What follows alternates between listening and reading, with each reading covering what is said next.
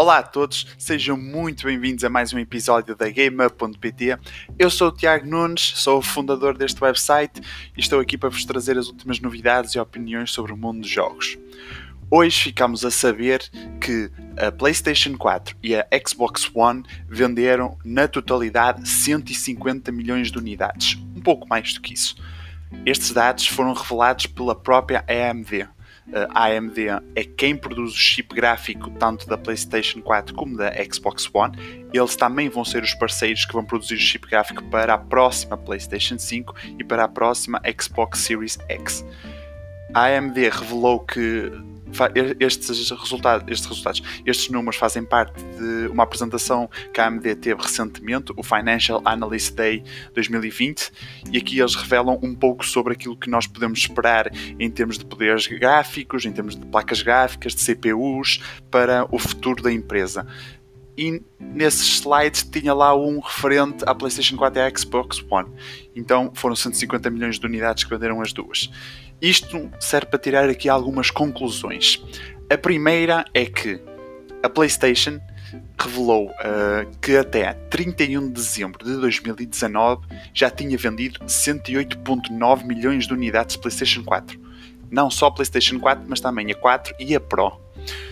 A Microsoft, desde o início de geração, que tem tido, como é que eu ia dizer, pouca vontade de revelar os resultados, uh, depende da, sua, da sua consola, tanto da Xbox, Xbox One, a consola base, como a X, uh, a melhorada.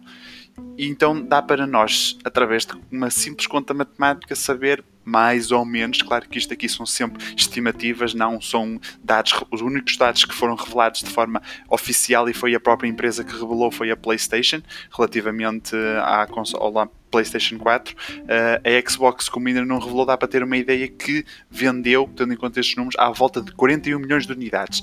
Claro que deve ter sido um pouco mais, porque já passou algum tempo desde que foi uh, anunciada as vendas da PlayStation 4. Como disse, foi no, foi no último dia de 2019 que nós soubemos da PlayStation 4. Um, e a Xbox One, e, e aliás a Microsoft, já não revela os números de venda há muitos anos. Porque, pronto, acho que toda a gente consegue perceber que não foi das melhores gerações para a Xbox, porque desde o início tiveram muitas dificuldades em acompanhar a PlayStation 4 e por aqui conseguimos ver que talvez a PlayStation 4 tenha vendido mais ou muito mais que o dobro. Claro que nunca se vai saber, existem sempre estimativas, leakers, insiders, mas pronto. Estes dados são muito interessantes. Primeiro porque houve uma altura, por volta do lançamento de, desta geração, que agora está a acabar, que havia muitos analistas e muitas pessoas e mesmo próprios jogadores que diziam que as consolas poderiam perder um bocado, digamos, a corrida nos jogos, podiam uh, começar a ser vistas a, a ser a, a, perder, digamos, a força.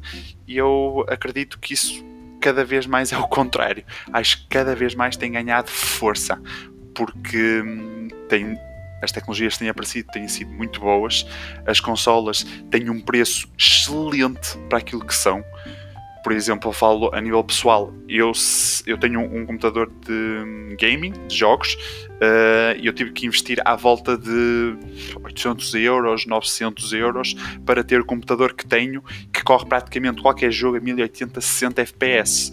Mas se nós olharmos, por exemplo, uma Xbox One X, que tem um preço de 500 euros, já traz um poder gráfico, ou seja, é como se fosse um bundle. Basicamente tem o CPU, a RAM, o GPU, tudo junto e tem um, um, um valor muito superior ao que comprar num PC. Claro que isto são uh, uh, perspectivas diferentes. Eu não uso o PC só para jogar, como é óbvio, e também serve para muito mais coisas. Mas o que eu quero dizer é que as consolas estão vivas e estão muito bem vivas, e com a próxima geração vão continuar a ter uma importância essencial para quem quiser jogar jogos. Não vai ser só no PC ou só, por exemplo, na Switch ou no mobile. As consolas vão continuar a ter, a, a ter força. Infelizmente para a Microsoft estes dados não são muito animadores.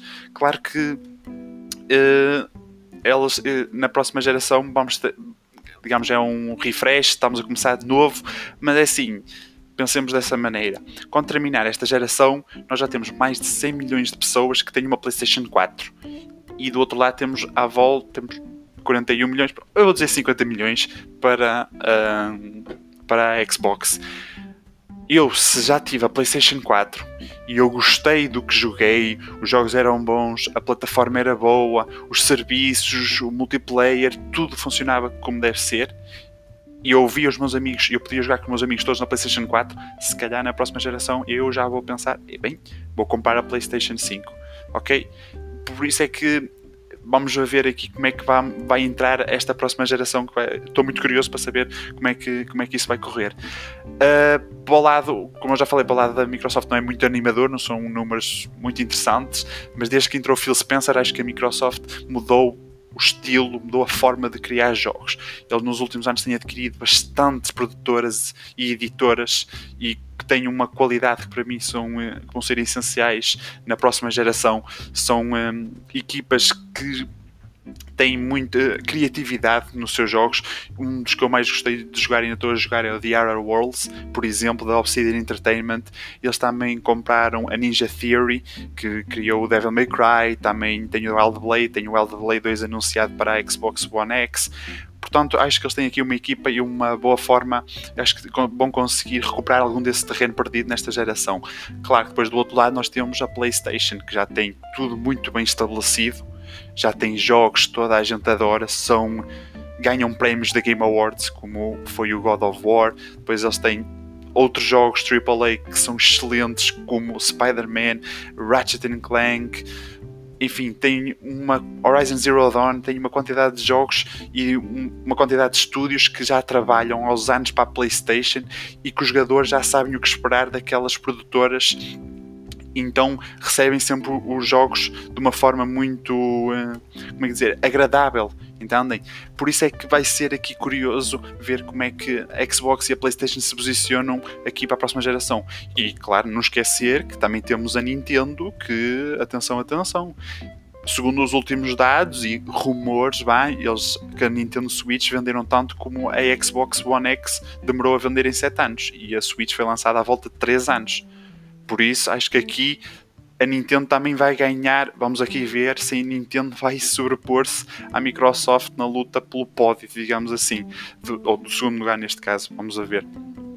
Mas uh, são uh, números animadores. De uma forma geral, tem-se vendido muitos jogos cada vez mais os serviços têm ganhado preponderância, como o PlayStation Now, PlayStation Plus, o Xbox Game Pass, que eu acho que é o melhor serviço de jogos que existe atualmente no mercado, e muitos outros estão para vir. Existe nova concorrência, como o Google Stadia, não é muito boa, mas estamos a começar também. Existe sempre dores de crescimento.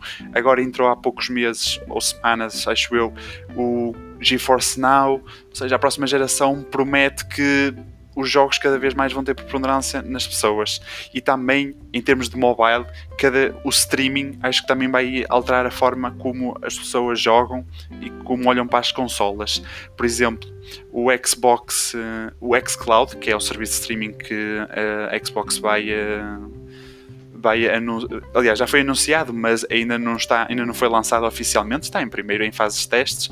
Vai ser por exemplo jogável no meu smartphone Android ou no teu smartphone Imagina o que é tu compras um jogo na Xbox, tens uma Xbox em casa, compras o jogo, aí tal, estou a jogar, estou a jogar, fui sair, estou com os meus amigos, fui não sei para onde, estou numa viagem de trabalho, viagem de não sei o quê, e posso sacar o meu telefone e começar lá a jogar os jogos que eu tenho em casa e com o, com o save game e ter crossplay, cross é fantástico isso. Por isso é que estou muito entusiasmado para ver o que, é que, o que é que a próxima geração nos espera. Mas pronto, por hoje é tudo. Era esta a última update que eu tinha para vos dar. Agradeço imenso pelo vosso apoio e por me ouvirem até ao fim. Já sabem, temos o website gameup.pt podem sempre lá deixar as vossas opiniões, temos lá a secção de comentários. No website também temos lá as nossas redes sociais, podem procurar também manualmente, temos é gamer.pt ou gamer.pt, que nós estamos em todas as redes sociais, temos no Facebook, Twitter, LinkedIn, Pinterest, Instagram. Uh, por isso já sabem, acompanhem-nos, nós vamos tentar sempre trazer o melhor conteúdo. Uh, e é isso, pessoal. Bons jogos a todos e até uma próxima. Adeus.